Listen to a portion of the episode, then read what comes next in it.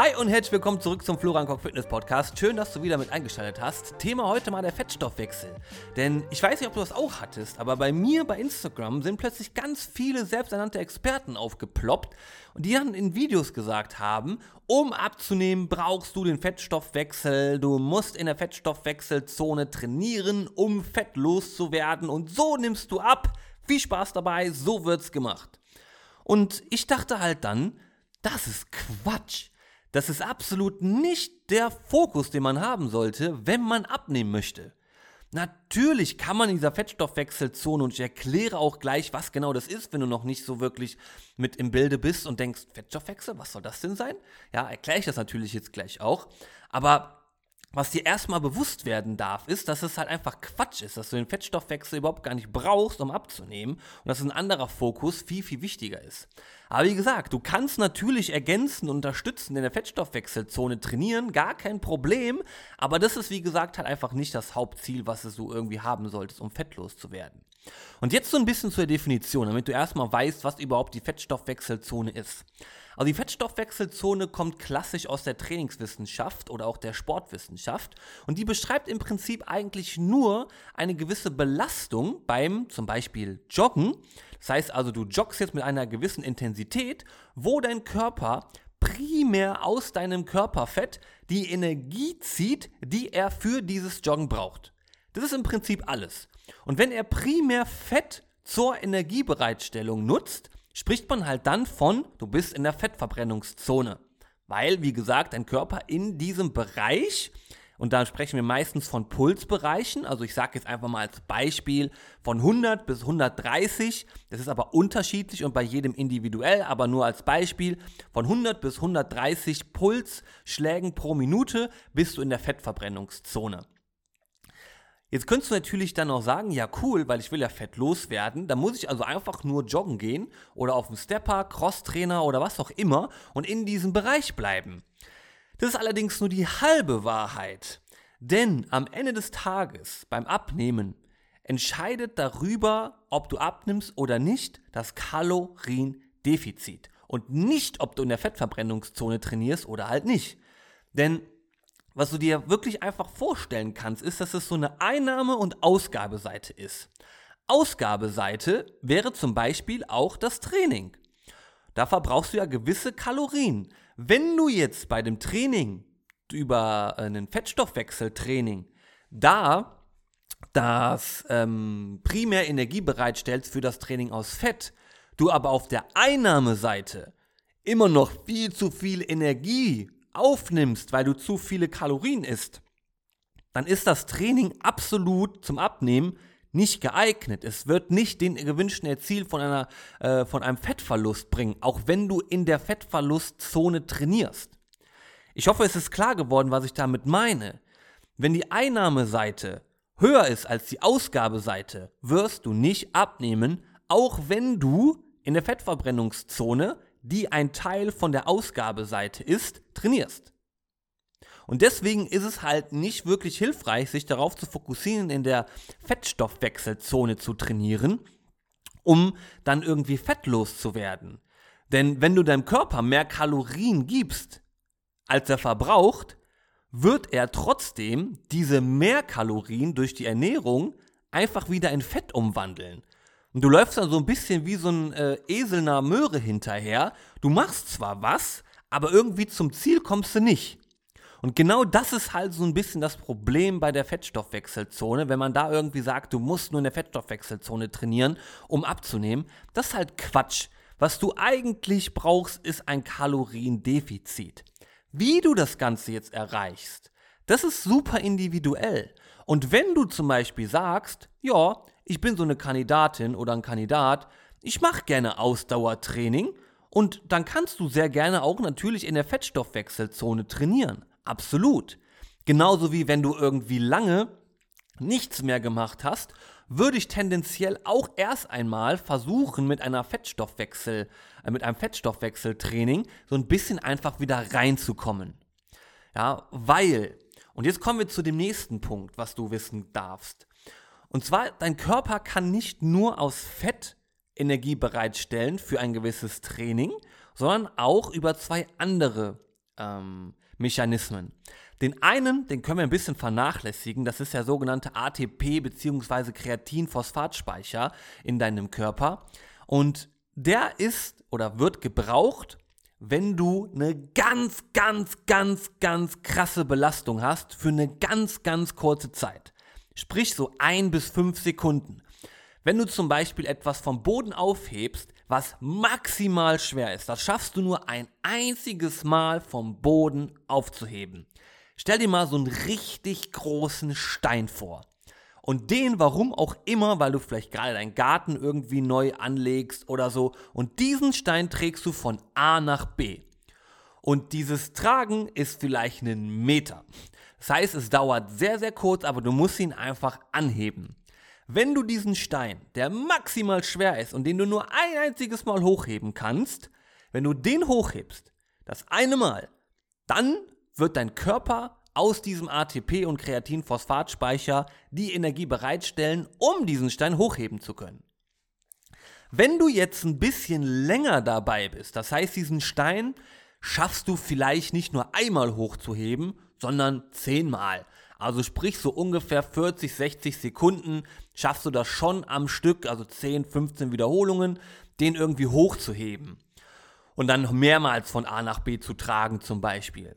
In diesem Fall reicht dieser Speicher nicht mehr aus, weil er nur sehr, sehr klein ist und dein Körper wird dann auf den sogenannten Glykogenspeicher umswitchen. Das kannst du dir wirklich vorstellen wie so ein Zuckerspeicher in deinen Muskeln und in deiner Leber. Und der ist halt bei so, ich sag mal, schon maximalen Belastungen, die allerdings halt nicht ein einziges Mal gemacht werden müssen, sondern halt so um die, ja, ich sag mal so 10 bis 2 Minuten, also 10 Sekunden bis 2 Minuten. Dann ist der Speicher sozusagen, äh, wird da die Energie primär aus dem, ähm, wie gesagt, Glykogenspeicher oder Zuckerspeicher, wie du es vorstellen kannst, gezogen. Und dann als drittes kommt halt der Fett. Speicher wird da angezapft. Und der ist halt dafür da, dass du länger Energie bereitstellen kannst, wo allerdings dann natürlich die Intensität ein bisschen geringer sein muss. Ne? Also wenn du dir jetzt vorstellst, du hast einen ganz kleinen Stein, ja, den kannst du von A nach B tragen, wie du lustig bist. Und du machst das 10, 20, 30, 40 Minuten. Dann ist dein Fettstoffwechsel angekurbelt. Dann wird dein Körper primär, wenn du das die ganze Zeit machst, wird dein Körper aus Fett die Energie bereitstellen. Was du allerdings auch wissen musst, ist, alle drei Speicher sind gleichzeitig aktiv. Das heißt, man kann nicht sagen, ab, äh, sag mal, Puls X passiert das, ab Puls Y das, ab Belastung X das und das ist nicht ganz richtig. Ne? Also das ist immer nur prozentual gesehen, bei welcher Intensität und bei welcher Länge von dieser gewissen Intensität wird dein Körper quasi eher der Kreatinphosphatspeicher benutzt oder nutzt dein Körper eher Kreat den Kreatinphosphatspeicher oder halt den Glykogenspeicher, Zuckerspeicher oder halt den, ähm, den Fettspeicher. Und nochmal, wie gesagt, damit es jetzt nicht zu verwirrend ist, der Fettstoffwechsel ist nicht dafür verantwortlich, ob du Fett verlierst oder nicht. Das kann ein ganz, ganz netter äh, Bereich sein, in dem man irgendwie trainiert. Wenn man zum Beispiel gerne Ausdauer trainiert und so weiter und so fort, dann kann das unterstützend sein, aber ist nicht das, was dich am Ende des Tages ans Ziel bringt. Am Ende des Tages wird dich allein ein Kaloriendefizit ans Ziel bringen. That's it. Und wie du das Ganze dann erzeugst, das ist eigentlich die Frage. Und das ist halt super individuell. Ne? Theoretisch könntest du auch über ganz viel Training so viel Kalorien verbrauchen, dass du natürlich dann in einem Kaloriendefizit bist.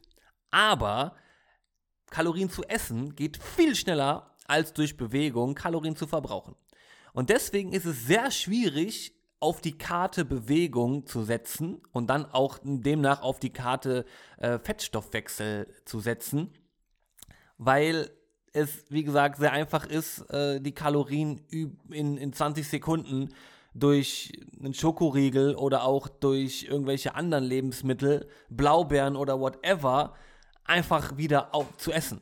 So, du, ne? Und ich bin kein Fan davon zu sagen, ja, du den Schokoriegel mit zwei oder 300 Kalorien, das sind so ungefähr eine Stunde joggen gehen. diese Vergleiche finde ich halt einfach Quatsch. So, ja, weil am Ende des Tages ist das halt auch wieder viel zu klein gedacht, weil du isst ja nicht nur diesen Schokoriegel am Tag und du gehst auch nicht nur joggen äh, für eine Stunde oder so am Tag. Deswegen sind diese Vergleiche irgendwie ein bisschen Quatsch aus meiner Sicht und die machen eher mehr Angst, als dass sie irgendwie aufklären oder so. Das Einzige ist, was ich da vielleicht gut dran finde, ist, dass man so ein bisschen ein Verhältnis oder ein Verständnis dafür bekommt, wie viel Kalorien ist vielleicht da drin und wie viel müsste ich quasi dafür tun, um dann solche Kalorien zu verbrauchen aber bitte nicht dir den Schuh anziehen und sagen, wenn ich jetzt einen Schokoriegel gegessen habe, dann muss ich als Ausgleich irgendwie eine Stunde oder zwei, um den wieder wettzumachen, joggen gehen. Blödsinn musst du nicht. Ja, also äh, absolut äh, Humbug und das braucht kein Mensch. Du musst nicht, wenn du einen Schokoriegel gegessen hast, dich schlecht fühlen und sagen, oh, jetzt muss ich aber jetzt wieder mich mehr bewegen, weil sonst werde ich wieder dick. So, nein, auf gar keinen Fall. Ja, das ist absolut falsch gedacht und solltest du auf jeden Fall nicht denken. Ja, und deswegen ist das so ein bisschen doof an diesen Vergleichen. Ja, aber nochmal zurück zum Fettstoffwechsel. Ich hoffe, es ist so ein bisschen klar geworden, dass das eigentlich total Humbug ist und du gar nicht im Fettstoffwechsel trainieren musst, ja, sondern am Ende des Tages brauchst du ein Kaloriendefizit und wie du das Ganze erreichst, das ist die Frage. Und da kann sicherlich ein Fettstoffwechseltraining kann da hilfreich sein, muss aber nicht. Und es kommt auf deinen Lebensstil drauf an, es kommt auf deine Voraussetzungen, aus, deine, aus deiner Ausgangssituation. Also so viele Faktoren spielen da einher, ob dir Spaß macht oder halt auch nicht. Ne? Also ganz, ganz viele Faktoren. Ja. Und wenn du wirklich abnehmen möchtest, merk dir bitte, du brauchst ein Kaloriendefizit. That's it. Wie du das Ganze erreichst, ist halt individuell. Und wenn ich dir dabei helfen soll, diesen individuellen Weg zu finden, dann schau gerne mal unten in diese Podcast-Beschreibung und äh, schick mir einfach eine Anfrage für ein 30 Tage kostenloses Coaching.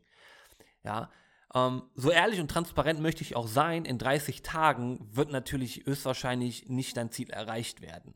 So, aber ich möchte dir damit schon mal einen ersten kleinen Impuls geben, schon mal so den Stein ins Rollen bringen, dass du vielleicht danach entweder sagst auf eigene Faust, Jop, ich mache das entsprechend, äh, kriege das jetzt hin, ich habe meinen Weg, ich habe meine Roadmap und let's go ich fühle mich selbstbewusst und kriege das so hin, wie wir das besprochen haben. Oder wenn du danach dann mit mir weiter zusammenarbeiten möchtest, freue ich mich natürlich auch darüber.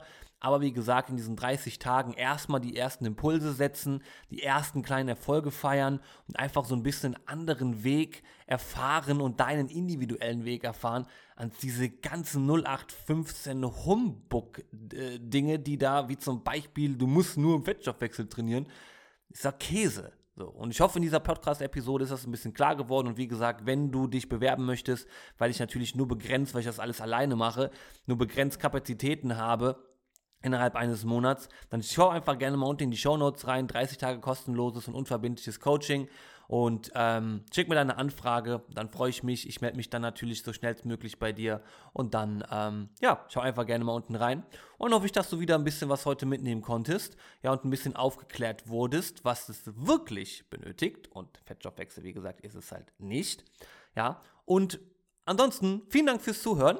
Schau unten mal in die Show Notes rein und dann bis zur nächsten Episode. Ciao!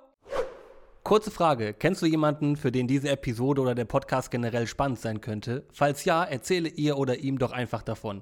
Vielleicht über Instagram oder WhatsApp. Über den Teilen-Button kannst du das zum Beispiel ganz einfach tun. Vielen Dank für deine Unterstützung.